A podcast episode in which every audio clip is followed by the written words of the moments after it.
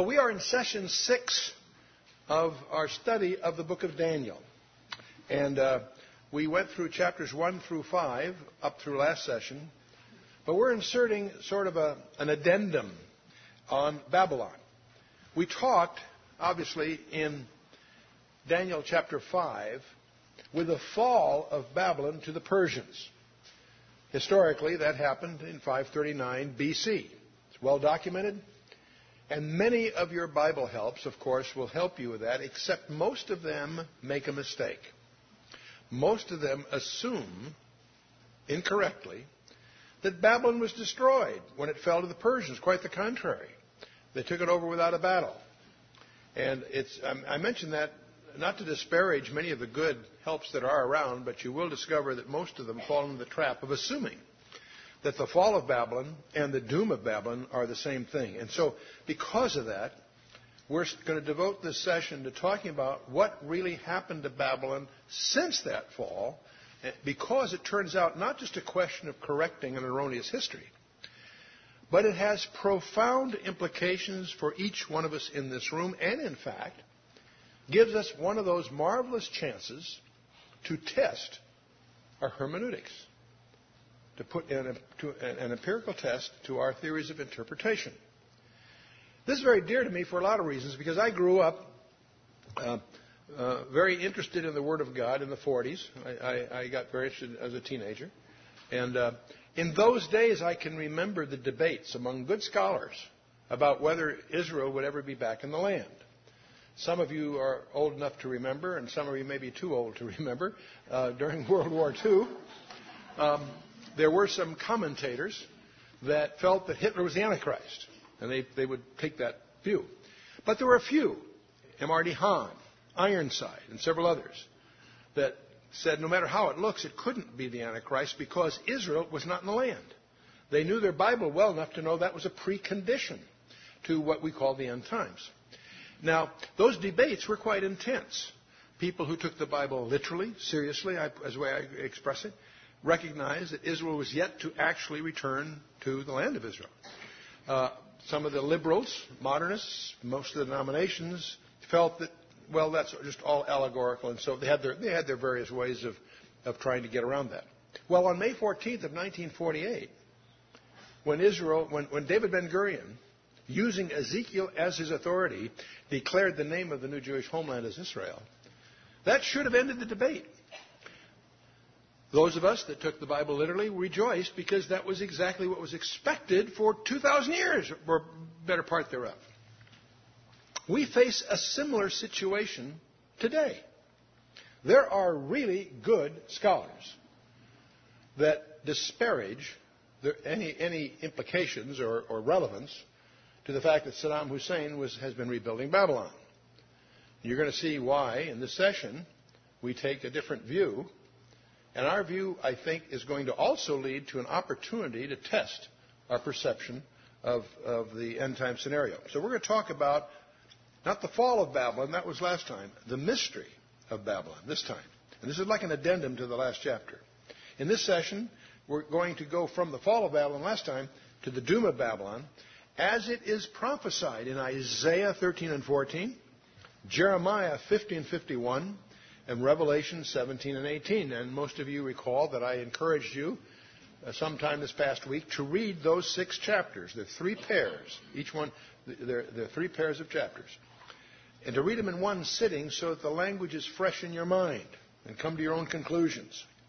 And then we're going to talk, having done that, we're going to take, talk about what's going on in Babylon today and what we suspect will occur in the coming months. And the most important city in Iraq is rarely mentioned in the news. That's the most important city. It's not Baghdad. It's Babylon. You'll see why in a minute. So we're going to look at the doom of Babylon here. Well, last time the Persians took over, you recall, Belshazzar threw his party. The handwriting on the wall showed up, which shook him up. Daniel interpreted it for him. And while that was going on, the Persian army had previously gotten control of the Euphrates upriver and diverted it, so the river that fed Babylon's moat and other things dropped. And, the, and as Herodotus records, they slipped in under the gates, took the city over. there are actually records that indicate that the, some of the residents of the city for, didn't even know it for three days. It was more like a coup d'etat rather than an armed war. In fact, you may recall that Cyrus, in a cylinder of Cyrus, brags to the world that he conquered Babylon without a battle. He claimed, in fact, among his many titles, that he's now king of Babylon. He made his son Cambyses his viceroy in Babylon. And uh, things remained peaceful there for some time until Cyrus finally dies. And uh, Darius II takes over. And uh, uh, after him came some other guys that I won't try to pronounce their names, but instant, they called themselves uh, Nebuchadnezzar III and IV. Uh, when Saddam Hussein called himself, calls himself Nebuchadnezzar II, I know he's making a point to an illiterate group, but actually, if he's going to call himself a Nebuchadnezzar, it'd have to be fifth, because there's been several um, between. But that's neither here nor there. Uh, about the fourth year of Xerxes, this is the, this is the leader of the Persian Empire during which the episodes of Esther take place. One of the most dramatic books in the Bible.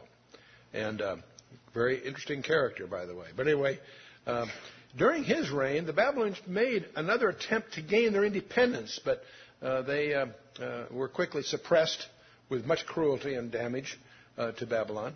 However, in 460 BC, Herodotus, this famous uh, writer who is known in, in literature as the father of history, very prolific writer, very important to the Greeks. Anyway, he visited and he, the city, and he reported that it was virtually intact. Yes, damaged from the previous rebellion, but intact.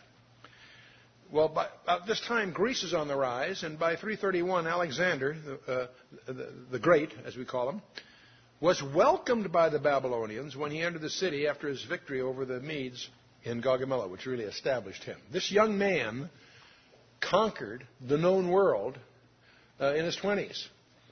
He said at 29 to have fallen on his bed weeping, there were no more worlds left to conquer. He conquered all the way to India. He's a legend for many reasons, a very fascinating uh, character. And uh, he was acclaimed as king of Babylon.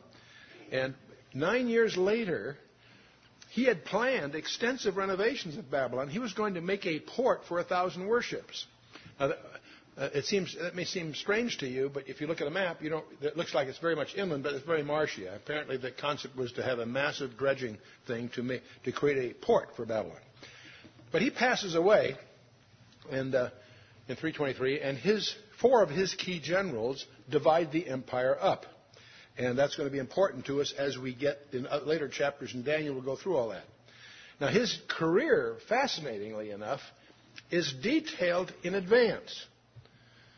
Daniel lives to rise to power in Babylon, but he also then rises to power in the Persian Empire. And we're going to talk about that in our next session. Some very dramatic episodes that occurred when uh, the, the Persians took over. Daniel has occasion to rise to a similar role in the Persian Empire that he had in the Babylonian Empire.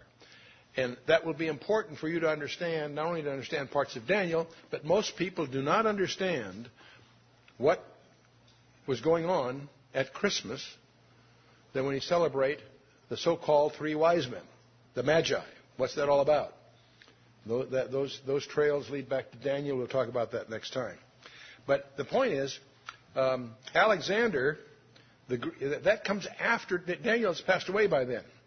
But Alexander's career is detailed in advance, and we're going to experience that when we get to Daniel chapter 8. Also, what's even more astonishing, his successors for the next 400 years are also detailed in advance. They speak of the 400 years between the Old and New Testaments as the silent years because there are no books covering that period.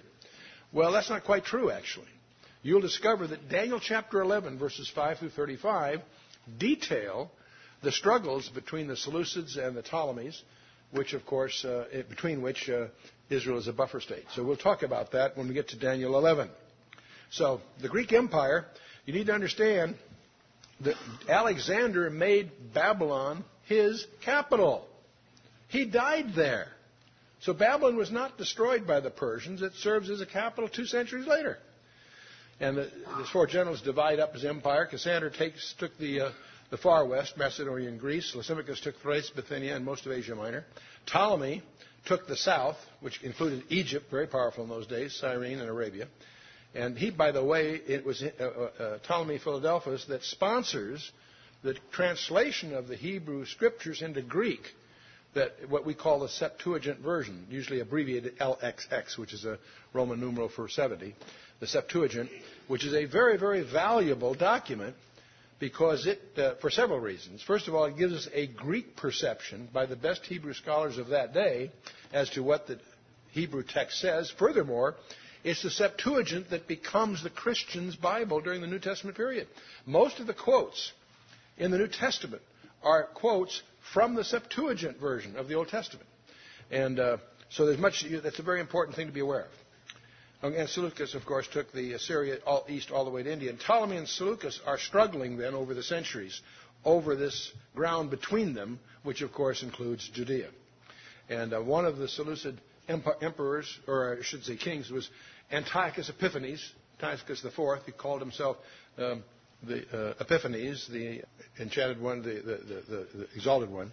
Um, the kids on the street call him Epimanes, which means the madman. Um, but he's the little horn. He's, uh, he's, referred to as the little horn in Daniel 8, and uh, we'll talk about that when we get there. But again, the silent years are profiled in advance, as I emphasized. But the main, what happens next in the history of Babylon, it starts to atrophy. The, Seleucids, the Seleucids created another city on a little slightly more favorable, uh, a better location for the uh, caravan routes. And so Babylon begins to get at, to atrophy. The trade is drawn to this other city. And so uh, the, the, Babylon's on the Euphrates, Seleucia was on the river Tigris. Uh, between those two rivers is, by the way, what we call Mesopotamia. Mesopotamia means between those two rivers, between the two rivers. Anyway, because this rival city is starting to prosper, it expedited the decline of the ancient metropolis of Babylon.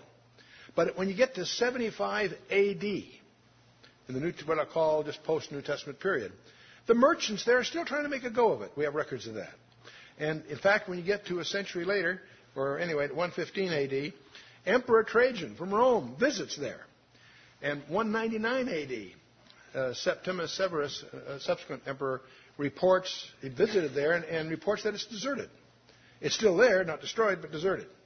But when you get to the 19th century, a German archaeologist by the name of Robert Koldewey um, is very famous for having done some of the early excavations of ancient Babylon. He's able to hire locals there are about 10,000 inhabitants there at a village. It shows us uh, Hilla on the maps, but it's basically the ancient site of Babylon. When you look at the military maps of Desert Storm, down there in that area near Hilla, you see it says uh, uh, large ancient buildings. It's not labeled Babylon, but that's really what we're talking about. And so, so the mystery of Babylon, and it's more important for you and I, the prophetic destiny. You can look at the Bible from Genesis to Revelation, in a sense, like the tale of two cities. You have, in effect, Jerusalem, which is presented as the city of God, despite all its problems, and Babylon is the city of man, or some people even would call it the city of Satan. And uh, so this, the struggle between the two, the contrast between the two, at least idiomatically, is all through the Scripture. Uh, Babylon is mentioned over 300 times in the Bible. It's alluded to three times in Christ's genealogy, strangely enough. And uh, it was the capital. Here's one of the other things that I think is very important to keep in mind. It was the capital of the first world dictator, a guy by the name of Nimrod, which means we rebel. It's my suspicion personally, but it's just my conjecture, that it will again be the capital of the last world dictator, who I'll just dub rhetorically here as Nimrod II. But uh, the fall of Babylon, we saw last week, occurred without a battle, became Alexander's capital, atrophied over the centuries, presently re- being rebuilt by Saddam Hussein. However, the passages in the Old Testament, in Isaiah and Jeremiah specifically, mention that it'll never, once it's destroyed, it's going to be destroyed rather dramatically, and once that happens, it'll never again be inhabited. The building materials will never be reused. In fact, both Isaiah and Jeremiah use this strange expression, it'll fall like Sodom and Gomorrah, which, as you recall from Genesis 19, came down suddenly, catastrophically. So, and there's another issue that we'll touch on. We won't we could spend a lot of time on, we'll just touch on. What about this strange thing that's called Mystery Babylon in Revelation. There it's used idiomatically in another way. Is that different? Some people say it is. Or is it both the same? I think both are true. And we'll show you why. In Isaiah 13, let's, uh, some issues we're going to see here before we get into this. What about Babylon today? That's one of the questions we're going to try to deal with. Will it be the capital for the final world dictator? And if that's so, what specifics should we be watching for? Most prophecy books that you may have seen uh, that have come out have overlooked some of these startling passages that will affect each of us over the coming months and years ahead. Let's just jump in and take a look at these passages. We're going to jump into Isaiah 13. We're not going to go into detail here, they're lengthy, but I, I want to skim through them and give you a flavor. I want you to savor the taste, the, the text here.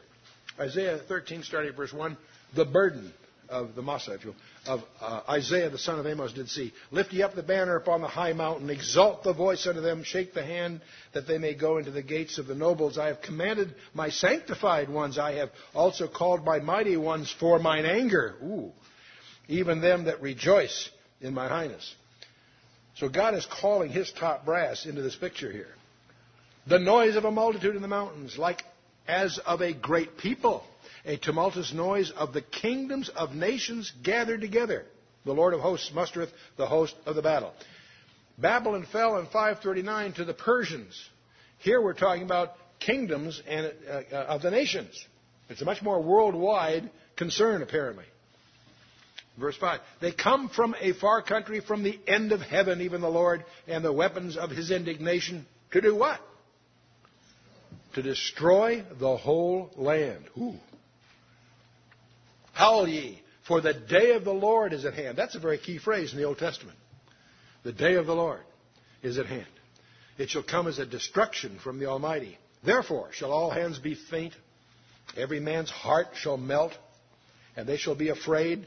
Pangs and sorrows shall take hold of them, and they shall be in pain as a woman that travaileth. They shall be amazed at one another, their faces shall be as flames. Behold, the, here it comes again, the day of the Lord. See, it says it a second time.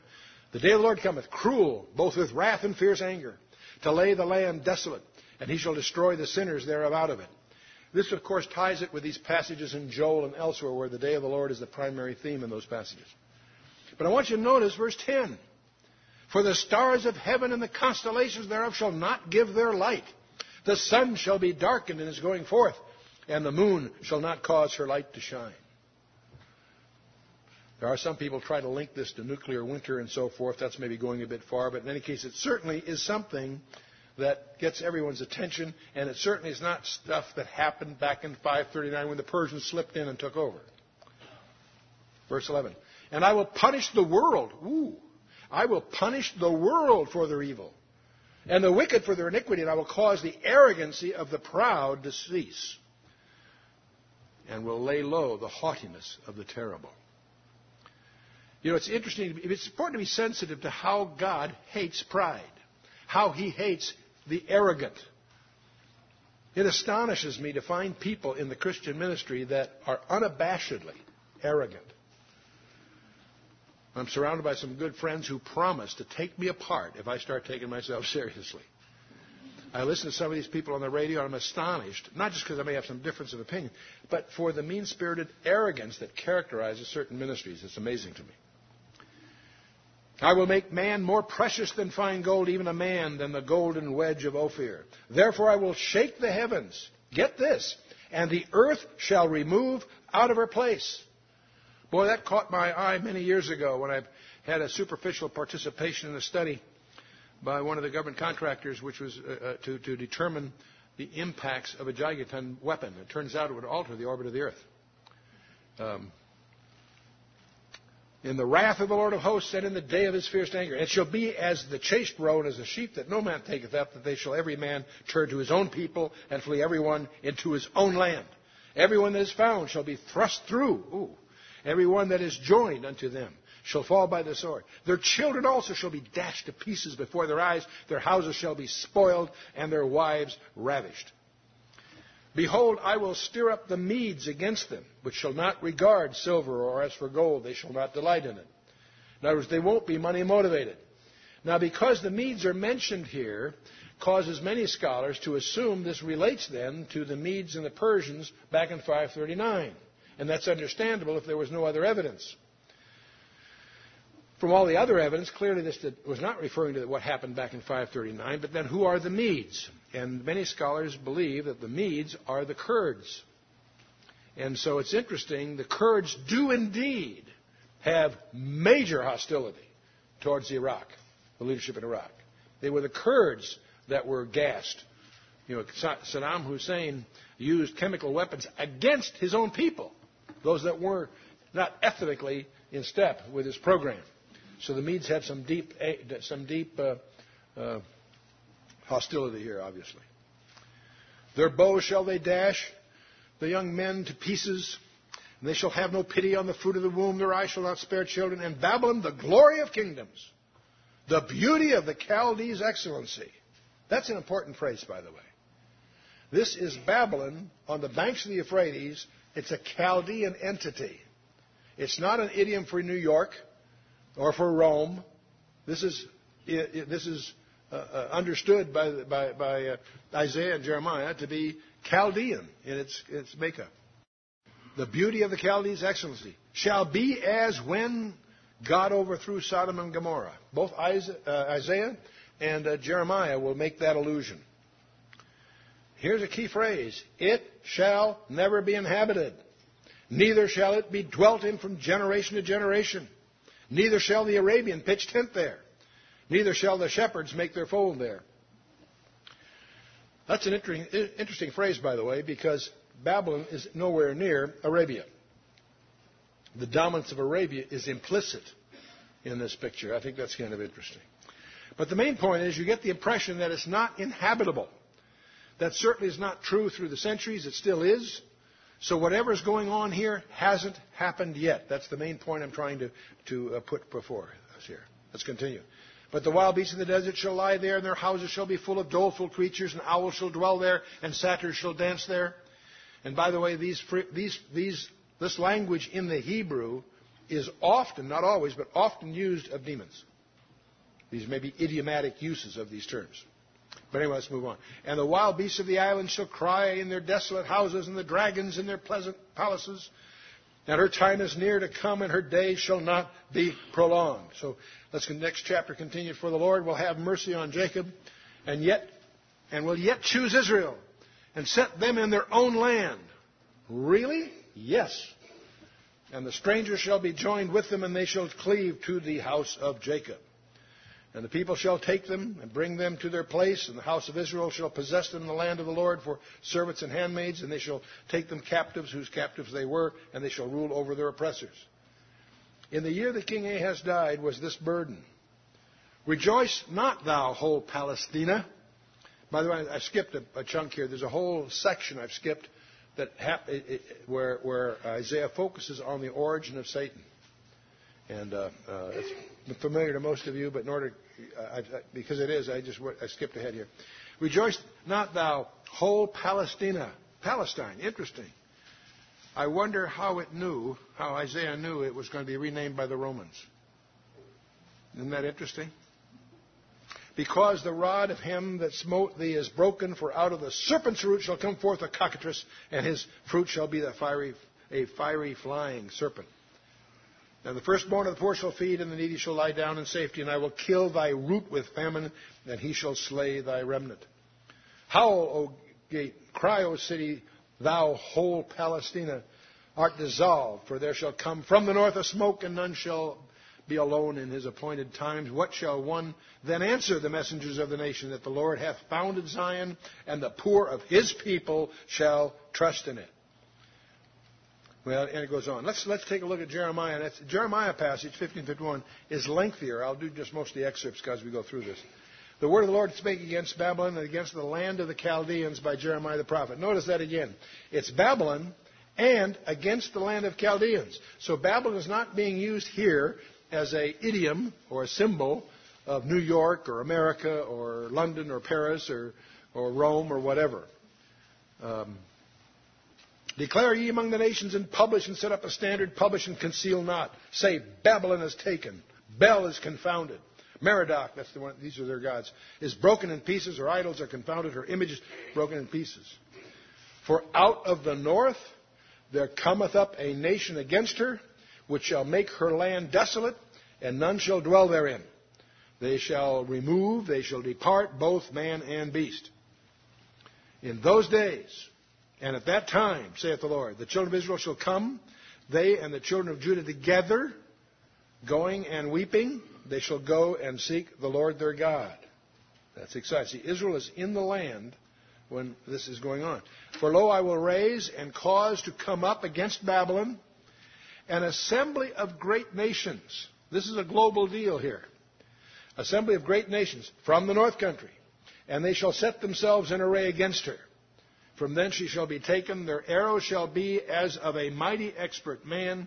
None shall return in vain.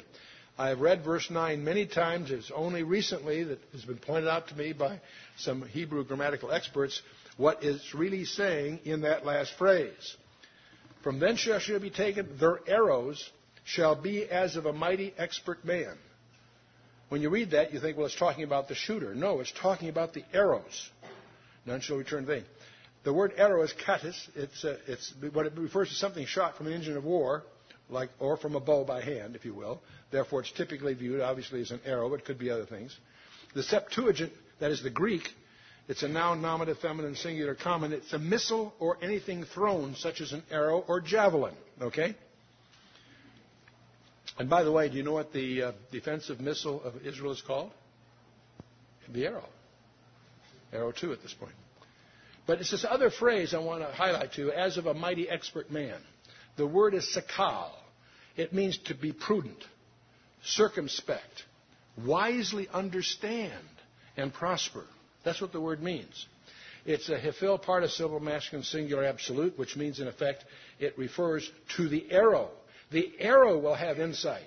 The arrow will give attention to, consider, ponder, be prudent, and have comprehension. The arrow is a smart arrow. The Greek translation of this, it means intelligent or possessing understanding. This arrow that's being shot is an intelligent weapon. Now, it's it, so you don't misunderstand this. Jeremiah adds, none shall return in vain. In other words, these things can't miss. In the New American Standard, it says their arrow shall be like an expert warrior who does not return empty handed. That is, the arrows don't return empty handed. Their arrow shall be, in the NIV, the arrow shall be like skilled warriors who do not return empty handed. It, it's, it's not the skill of the archer, it's a characteristic of the arrow, the intelligence in the arrow. They can't miss. This is really, interestingly enough, an a, a, a uh, technology statement. I need to collect these. I think they're fascinating. There are technology statements all through the Scripture. And uh, this is one of them. We're talking about smart bombs, smart missiles, whatever. Let's move on. Verse 13. Because of the wrath of the Lord it shall not be inhabited, but it shall be wholly desolate. Everyone that goeth by Babylon shall be astonished and hiss at all her plagues. Put yourselves in array against Babylon round about. All ye that bend the bow, shoot at her. Spare no arrows, for she hath sinned against the Lord. Skipping down a little further, and I will bring Israel again to his habitation. He shall feed on Carmel and Bashan, and his soul shall be satisfied upon Mount Ephraim and Gilead. In those days and at that time, saith the Lord, the iniquity of Israel shall be sought for, and there shall be none. And the sins of Judah, and they shall not be found, for I will pardon them whom I reserve. Praise God for that. And I have laid a snare for thee, and thou art also taken, O Babylon. Thou, hast, thou wast not aware. Thou art found, thou art also caught, because thou hast striven against the Lord. The Lord hath opened his armory, and hath brought forth the weapons of his indignation. Oh boy. And for this is the work of the Lord God of hosts in the land of the Chaldeans. There it is again. This is clearly uh, uh, very provincial here. Therefore, the wild beasts of the desert with the wild beasts of the islands shall dwell there, and the owls shall dwell therein, and it shall be no more inhabited forever. It shall be no more inhabited forever, Jeremiah says. Neither shall it be dwelt in from generation to generation. As God overthrew Sodom and Gomorrah and the neighbor cities thereof, saith the Lord, so shall no man abide there, neither shall any son of man dwell therein. Behold, a people shall come from the north, and a great nation, and many kings shall be raised up from the coasts of the earth. And they shall hold the bow and the lance, and they are cruel, and they will not show mercy. Their voice shall roar like the sea, and they shall ride upon horses, every one put in array like a man to the battle against thee, O daughter of Babylon. And then 51 continues Israel hath not been forsaken, nor Judah of his God, eh, of the Lord of hosts, though their land was filled with sin against the Holy One of Israel. Though their land was filled with sin against the Holy One of Israel. Interesting. Flee out of the midst of Babylon, deliver every man his soul, but be, be not cut off in her iniquity, for this is the time of the Lord's vengeance. He will render unto her a recompense. Babylon hath been a golden cup. Ooh, that's interesting. That echoes in the book of Revelation when you read that part of it. Babylon hath been a golden cup in the Lord's hand, and he hath made all the earth drunken. The nations have drunken of her wine, therefore the nations are mad. Babylon is suddenly fallen and destroyed. Howl at for her. Take balm for her pain, if so be she may be healed. I will also break in pieces, and with thee the shepherd and his flock, and with thee will I break in pieces the husbandman and his yoke of oxen, and with thee, and with thee will I break in pieces captains and rulers. And I will render unto Babylon and to all the inhabitants of Chaldea all their evil that they have done in Zion in your sight with the Lord. Behold, I'm against thee, O destroying mountain, saith the Lord, which destroyeth all the earth. Woo boy. And I will stretch out mine hand upon thee, I will roll thee down from the rocks, and I will make thee a burnt mountain. They will not take of thee a stone for a corner, nor a stone for the foundations, but thou shalt be desolate forever, saith the Lord. Set ye up a standard in the land, blow the trumpet among the nations, prepare the nations against her, call together against the kingdoms of Ararat, Minni, and Ashkenaz. Appoint a captain against her, cause, cause the horses to come up as the rough caterpillars. That's interesting. Prepare against her, ye nations, with kings and the Medes, captains thereof, and all the rulers thereof, all the land of his dominion. The land shall tremble in sorrow, for every purpose the Lord shall be performed against Babylon, to make the land of Babylon a desolation without an inhabitant. That's not true today. The mighty men of Babylon have forborne to fight. They have remained in their holes. Their might have failed. They became as women. They have burned her dwelling places. Her bars are broken. For thus saith the Lord of hosts, the God of Israel, the daughter of Babylon is like a thrashing floor. It is time to thrash her, yet a little while, and the time of her harvest shall come. That's an idiom very frequently used in the Old Testament of what we call the Great Tribulation. It's very provocative to me that in the book of Ruth, Ruth, who is a, the Gentile bride of the kinsman redeemer, is at his feet in chapter 3 during the thrashing floor scene. I think that's exciting. Nebuchadnezzar, the king of Babylon, hath devoured me. He hath crushed me. He hath made me an empty vessel. He hath swallowed me up like a dragon. He hath filled his belly with my delicates. He hath cast me out. And Babylon shall become a heap, a dwelling place for dragons, and astonishment and hissing without an inhabitant. And it goes on, obviously, in this whole vein as we keep going here. And how, and, and how is Sheshach taken? The word Sheshach, by the way, happens to be an example of, uh, of uh, encryption, Atbash. Uh, and it's just a historical novelty that people are studying encryption, but it's provocative here for some uh, supernatural reasons. But let's move on. And how is the praise of the whole earth surprised? How is Babylon become an astonishment among the nations?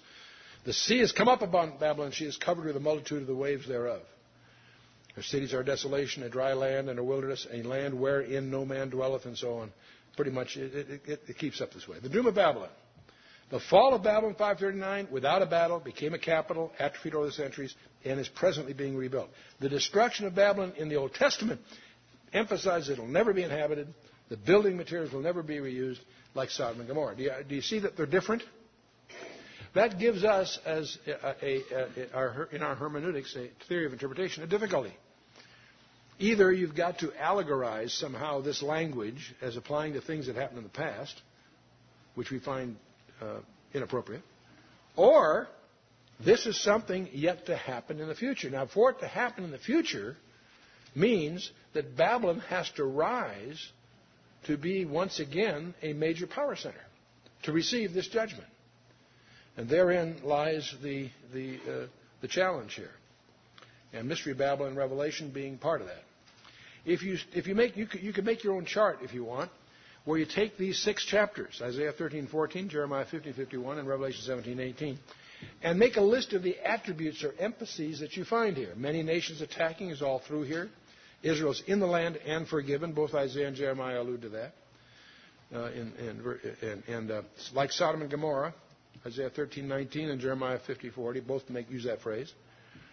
Isaiah and Jeremiah emphasize never to be inhabited. The bricks are never, in fact, the bricks will never be reused, according to Jeremiah. And when does this all happen? During the day of the Lord. And all of this ties, of course, to the book of Revelation, but it's a literal Chaldean Babylon, not, a, not an idiom for some metropolitan you know, financial center present today.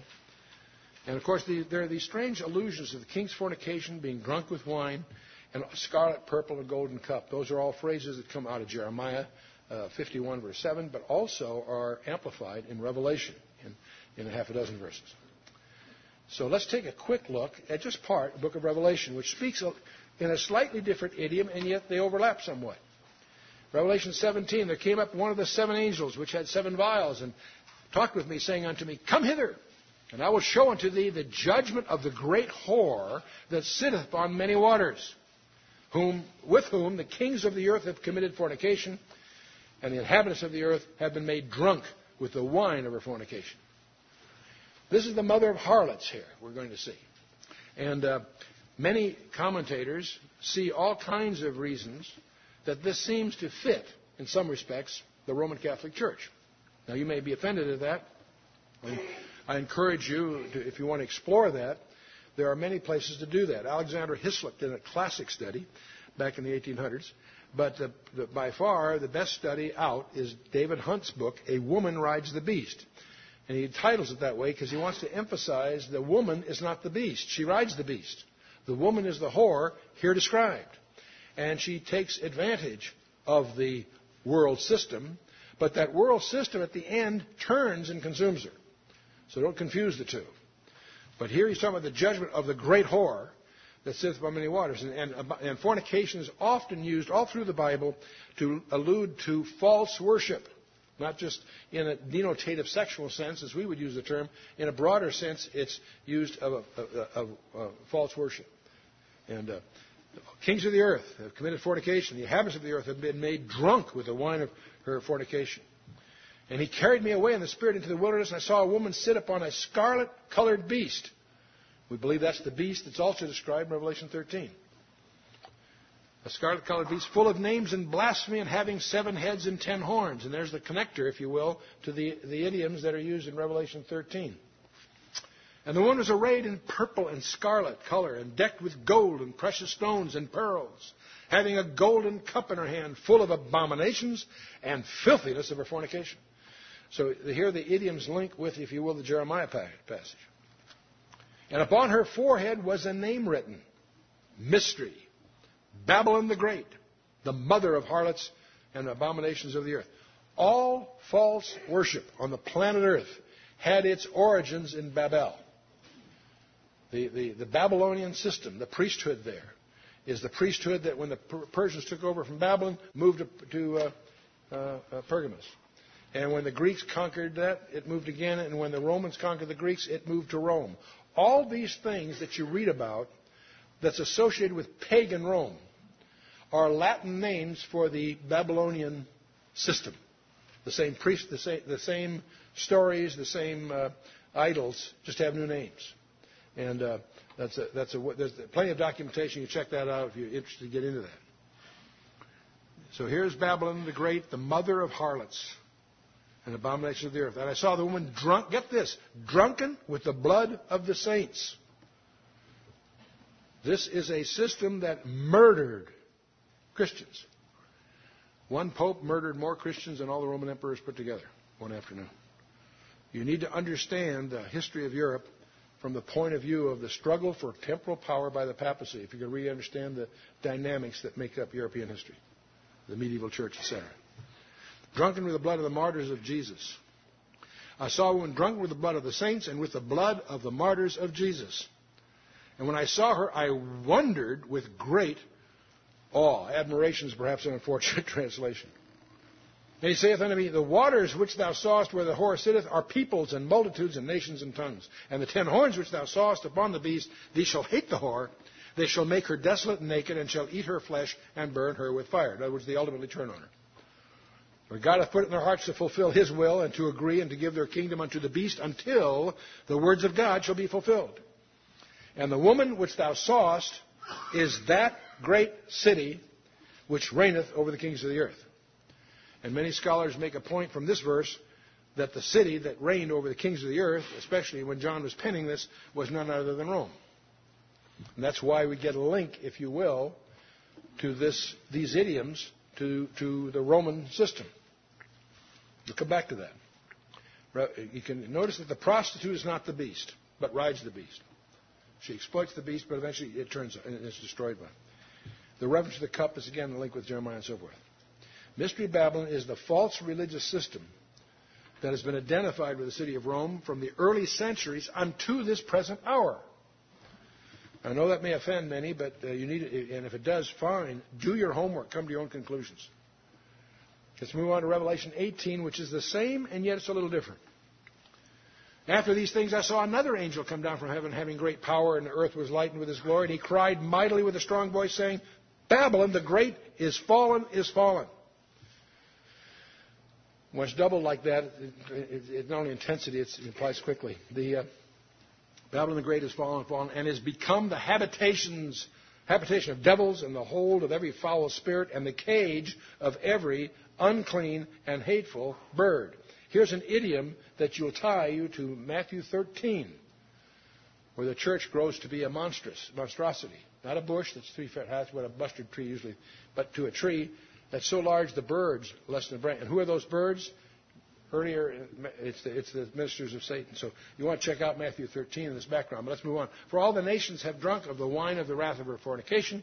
The kings of the earth have committed fornication with her. The merchants of the earth are waxed rich through the abundance of her delicacies. And I heard another voice from heaven saying, Come out of her, my people, that ye be not partakers of her sins, that ye receive not of her plagues. For her sins have reached unto heaven, and God hath remembered her iniquities. Reward her even as she rewarded you, and double unto her double according to her works in the cup which she hath filled, fill her to, fill to her double. How much she hath glorified herself and lived deliciously, so much torment and sorrow give her. For she saith in her heart, I sit a queen, and am no widow, and shall see no sorrow. Strange phrase for this whore to say, I sit a queen, and I'm no widow. What is she saying? If you studied Hosea, you know that's intended to be a contrast to Israel. Because Israel is viewed idiomatically as widowed and divorced in Hosea and elsewhere. I said a queen and am no widow, she claims, I, and shall see no sorrow. That's what her claim is. She's really wrong about that. Therefore shall her place come in one day, death and mourning and famine. She shall be utterly burned with fire, for strong is the Lord God who judgeth her. And here we have three groups of people singled out. Get this. And the kings of the earth who have committed fornication live deliciously with her shall bewail her and lament for her when they shall see the smoke of her burning, standing afar off for the fear of her torment. That's kind of physical. That's kind of standing afar off for the fear of her torment, saying, Alas, alas, that great city Babylon, that mighty city, for in one hour is thy judgment come. Now another group shows up. The per- merchants of the earth shall weep and mourn for her, for no man buyeth their merchandise any more. The merchandise of gold and silver and precious stones, of pearls and fine linen and purple and silk and scarlet and fine and wood and all manner of vessels of ivory and all manner of vessels of most precious wood and of brass and of iron and marble and cinnamon and odors and ointments and frankincense and wine and oil and fine flour and wheat and beasts and sheep and horses and chariots and slaves and souls of men. 28 specific elements of merchandise. Why are they there? I believe, if nothing else, so we don't spiritualize this, it's literal. We're talking about literal cargoes, literal merchandise. You follow what I'm saying? All attempts to categorize and analyze uh, this uh, uh falls apart because it's just a list of, of cargoes. And the fruits of thy soul lusted after are departed from thee. All the things which are dainty and goodly are departed from thee, and thou shalt find them no more at all. The merchants of these things, which were made rich by her, get this again, same phrase, shall stand afar off for fear of her torment.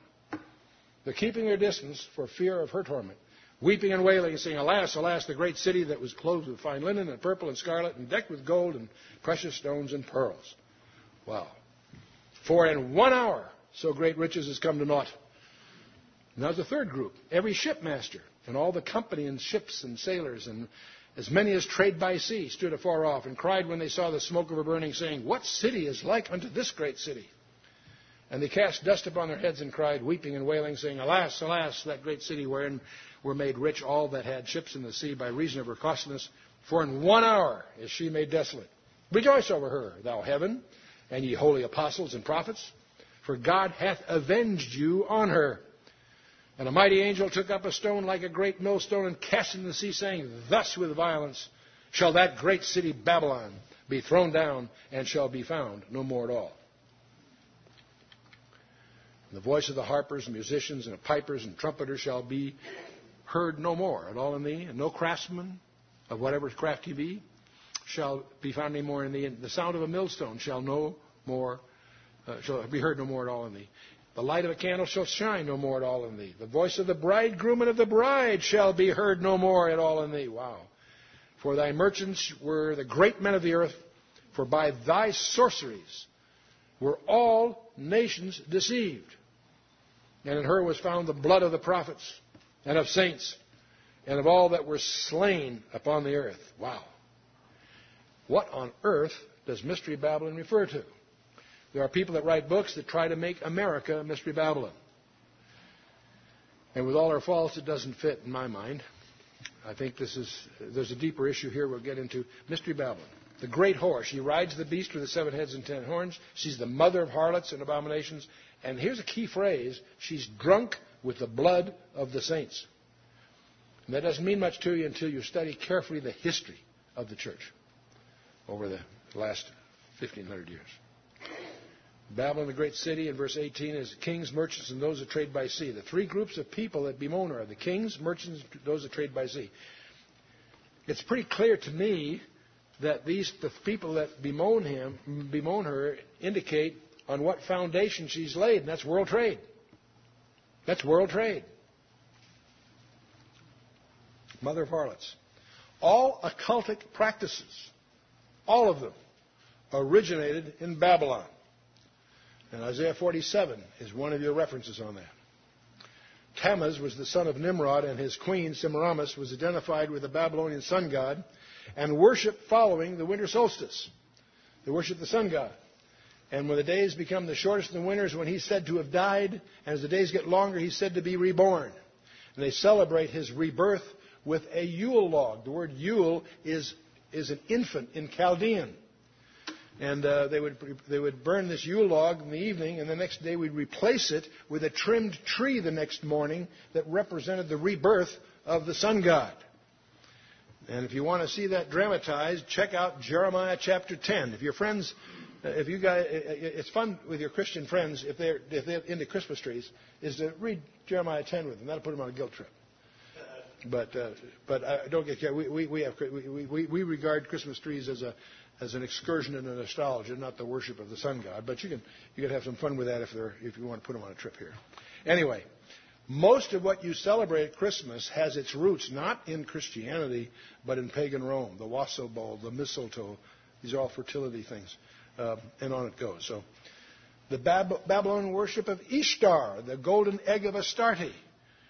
See, rabbits are symbolic of fertility.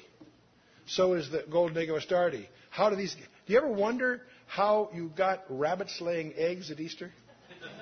The rabbits don't lay eggs, but that doesn't occur to anybody. See, it's all a commingling of these ancient pagan uh, superstitions. And of course, Astarte and Ishtar give us Easter and so forth. And by the way, the word Easter does not appear in Acts. You find it in your Bible. It's a mistranslation. It should have been Passover footnote. But anyway, it's interesting that the Bible can be viewed as a tale of two women. One is Israel, chapter 12, and um, the other one is the woman riding the beast. They're in contrast. The one is in heaven, the woman in heaven in Israel. The other was upon many waters. One is the mother of a man child. That's not the church. The church didn't give birth to Christ. Israel gave birth to the Messiah. The other was the mother of harlots. One is clothed with the sun in chapter 12. The other one is clothed with purple scarlet. One's identity is the sun, moon, and the stars, which are idioms taken from Genesis 37, 38, where Joseph has his, his, his dreams and so forth. Where Jacob interprets those dreams, the sun, moon, stars represented Israel. And uh, chapter 17, the, the, the identity there, she reigns over the kings of the earth. The one, the, the one in chapter 12 has an enemy called the dragon, the big red dragon, which is explained to you in verse 9 of chapter 12 obviously Satan. The enemy of the woman riding the beast is the kings, the ten kings, interestingly enough. Talk about relationships. Israel's hated by the world, the other one is caressed by the world. Israel is sustained by the wings of heaven, the other one sustained by the dragon. One has a headdress, a crown of 12 stars, which again refers to Jacob's interpretation, if you want to understand that it's Israel. The other one, of course, has the headdress of the Mystery Babylon the Great. One Israel's called widowed and divorced in the Old Testament. The other one brags that I'm no widow. Well, she's got a surprise coming. The final location of Israel, of course, is in New Jerusalem, and the final location of the one riding the beast is the habitation of demons. So anyway, we have Babylon was conquered by subsequent empires, and their entire religious system is transplanted. The priests always follow the money. First to Pergamus, and then to Rome. And as Christianity became established, not by Constantine, but by a second successor after him, became established as the official state religion of Rome, all the religious traditions they've been taught get repackaged, twisted, and relabeled. That's human nature. They were used to celebrating the Saturnalia, the big uh, uh, uh, party on the winter solstice, December 22nd, 23rd, so it becomes Christmas. And uh, Christmas doesn't show on the calendar until 454 AD. It doesn't show up in the New Testament at all.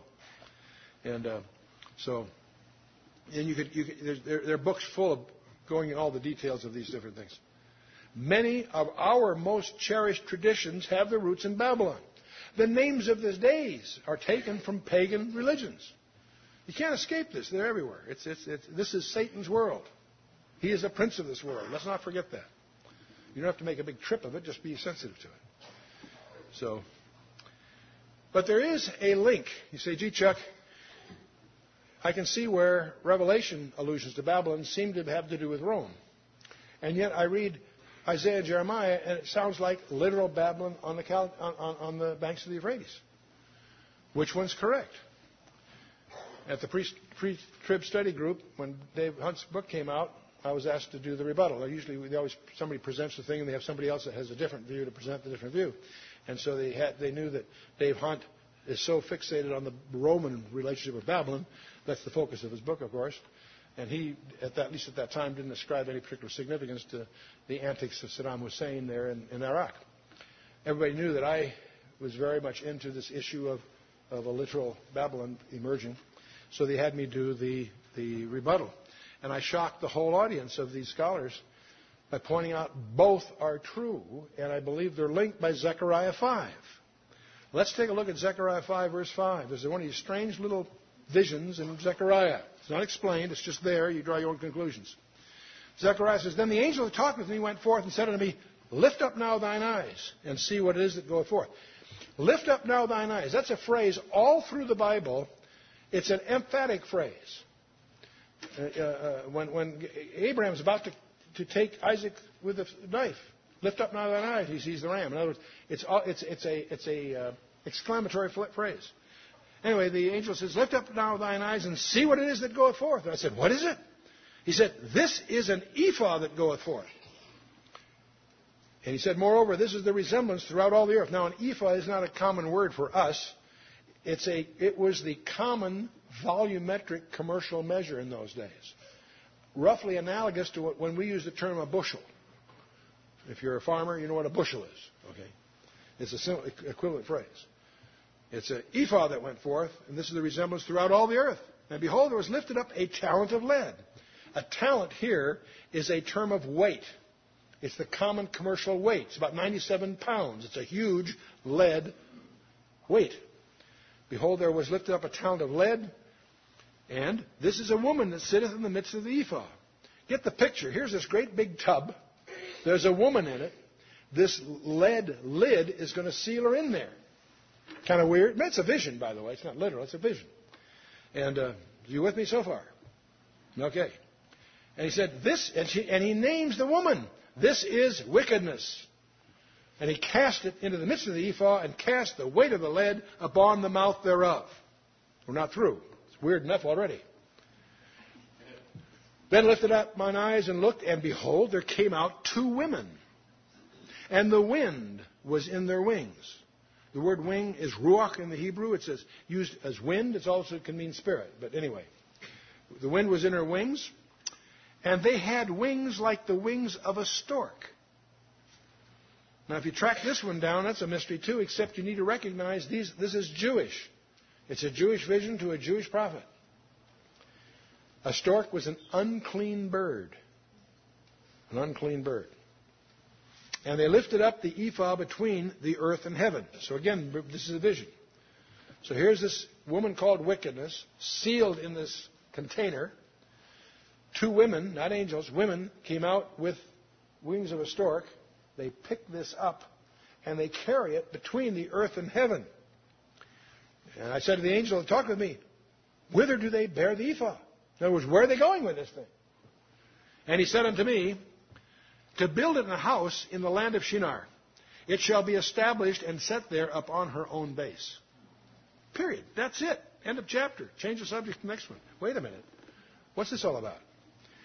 Apparently, this is being carried to the land of Shinar. Now, the land of Shinar, the word Shinar occurs seven times in the Bible. It refers to the area that Babylon sits. If Babylon is a city, Shinar is the county, so to speak. You with me? The plain of Shinar is where Babylon is. It's an idiom, it's a synonym for Babylon. To build it a house in the land of Shinar. And by the way, that's a geographic designation. So I believe it means literal uh, location. And it shall be established and set there upon her own base. Well, you, you can study this and come to your own conclusions. My personal suggestion, as a possibility, is that what's being poured. Babylon was the fountain of all that God abhors, all the false worship. It ultimately moves to Rome, where it has influenced the world at large for the better part of 2,000 years. I believe what the Bible is suggesting here is that it's go- the power center, how, somehow, is going to go- be brought back to Shinar, to Babylon, to reemerge there, to receive the judgment that God has proclaimed. That's a, that's a suggestion. I'm not going to say, say I, am not saying that that's clearly what's taught. It's at least one inference I draw from the text. So that gives us at least something to have our scanner up on and watch for. The ephah, woman's called wickedness. She's sealed with a talent lead. Is carried by two men with wings of a stork between earth and heaven to build it a house in the land of Shinar, which shall be established, set upon her own base. Let's take now a look at Babylon. We've talked a lot about literal Babylon. Here is a satellite photograph of Babylon. It's 55 miles south, slightly west of south, uh, from Baghdad. And uh, uh, if you look there, you'll see Saddam, there's a, a large synthetic hill that's been built, on top of which is one of Saddam Hussein's elaborate palaces. We're going to get a good look at that in a minute. Then the ruins, just south of it, there are the ruins of the what apparently were, were the original Tower of Babel, the ziggurat that was so famed in Genesis 10, 11, and so on. Let's, I've marked in the upper left-hand corner a section that we'll zero in on, take a better look at. This is that mound. You see the spiral drive going up there. You'll see uh, pictures in a minute of the with the military trucks and other things there. And uh, uh, you, to the right here, you have ancient Babylon. The processional way can be seen in the aerial photograph, the famed entrance to Babylon and the area of Babylon itself, let's take this section and blow it up. There is the palace of Nebuchadnezzar. It's been rebuilt in part, not completely. The, the room that the handwriting on the wall took place has been rebuilt. Saddam Hussein spent a fortune uh, getting the best archaeologists to confirm the foundations and then rebuilding it. Um, he had affairs of state scheduled there as early as 1987. This is not a recent project. He's been working on this for a long time spending a fortune doing this. The press makes fun of it. But for someone that has a biblical insight, this is profound. Because these building materials are being reused. Processional way. And just across from the processional way over to the right is the museum.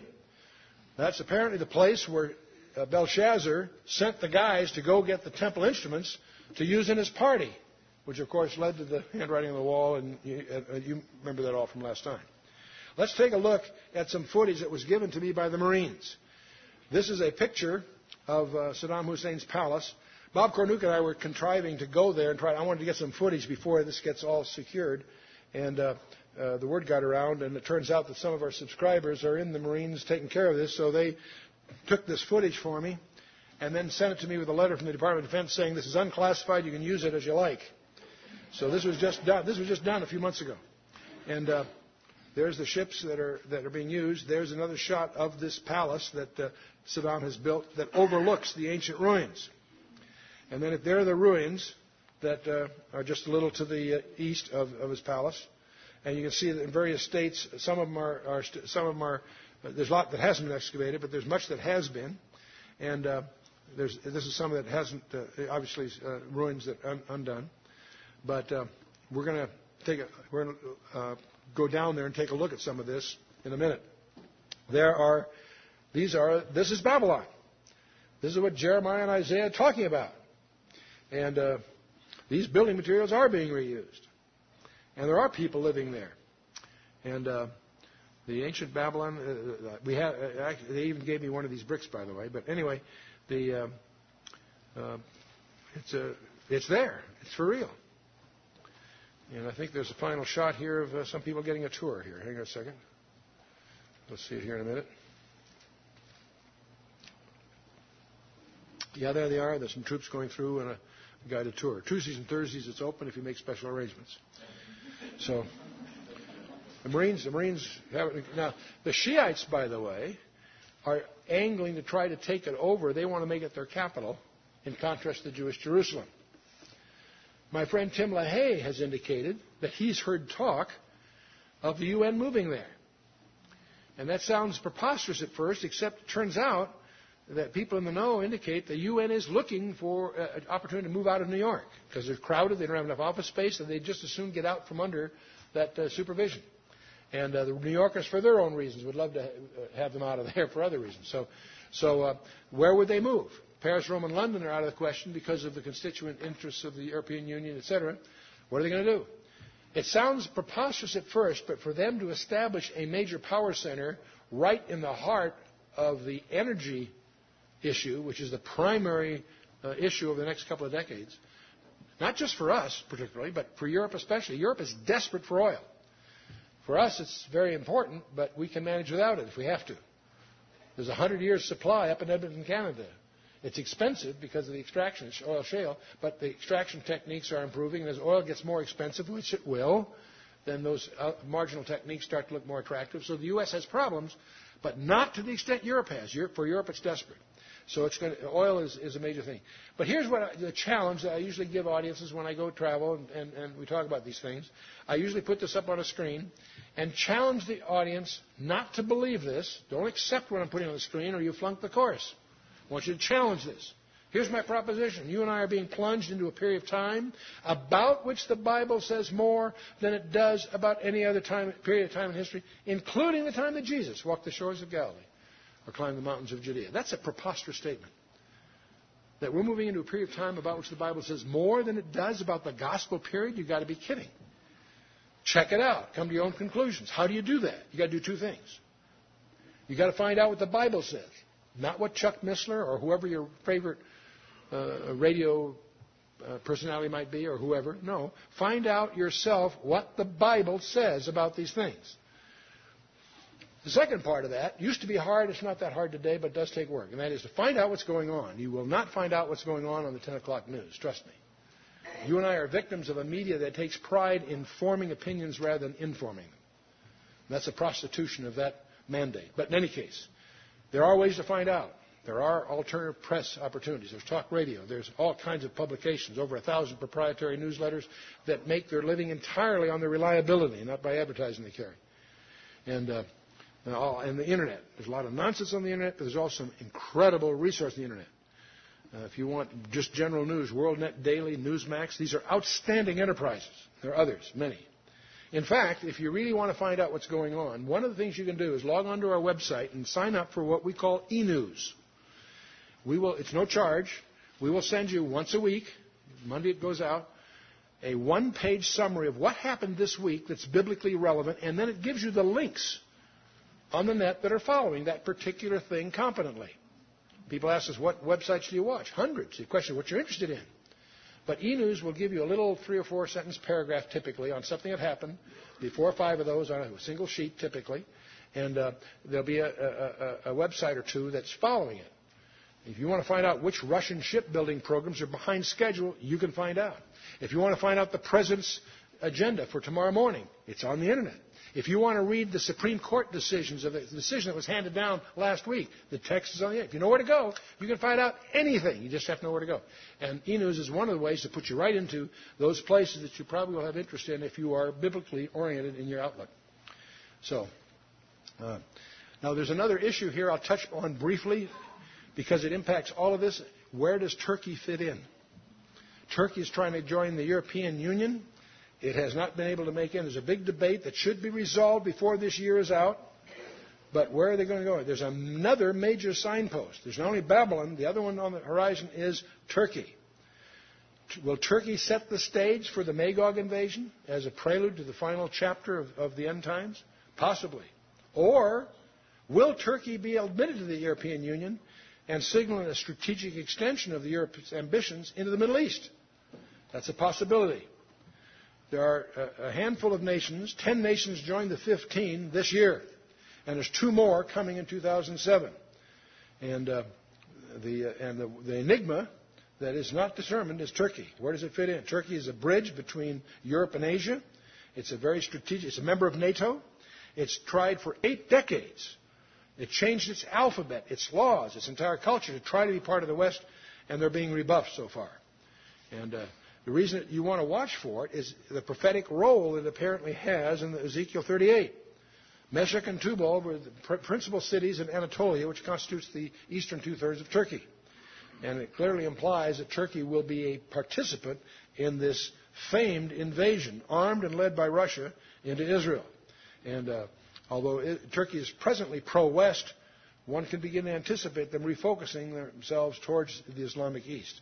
And that leads us to a quick glimpse of the Magog invasion, where uh, we have Magog from the uttermost parts of the north arm and, and lead a group of nations into invasion in Israel. This passage in Ezekiel 38 and 39 is famous to prophecy buffs for two reasons.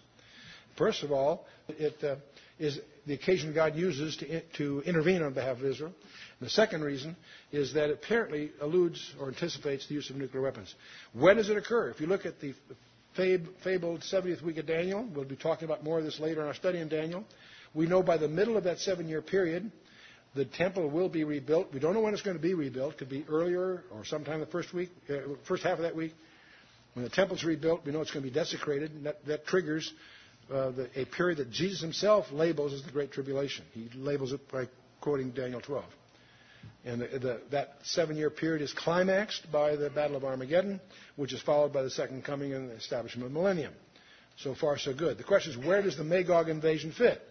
The classic placement by many, like Hal Lindsey and others, is as part of that Armageddon scenario, and he may prove to be correct. Even to this day, if he was on the platform, he would defend this viewpoint. And it certainly is very defendable. He may prove to be right. There are some of us, however, myself, Grant Jeffries, Chuck Smith, and some others, that believe it occurred, Magog invasion is separate and occurs earlier. Not critical, except to make one point. All of us agree that the Magog invasion will occur after the rapture of the church. And that makes us, that puts us uh, in a peculiar position because we think the Magog invasion is very, very close. But if it's close, the rapture is even closer. As we usually quip, if you're driving down the street and the stores are starting to decorate for Christmas, you know that Thanksgiving's not far away. Ezekiel 38 9, the occasion where God Himself intervenes on behalf of Israel. That's why we believe it's post rapture. And the passage does appear to anticipate the use of nuclear weapons. What do I mean by that? The leftover weapons provide all the energy needs uh, for Israel for seven years. The professionals are hired to clear the battlefield. They wait seven months before entering the battlefield.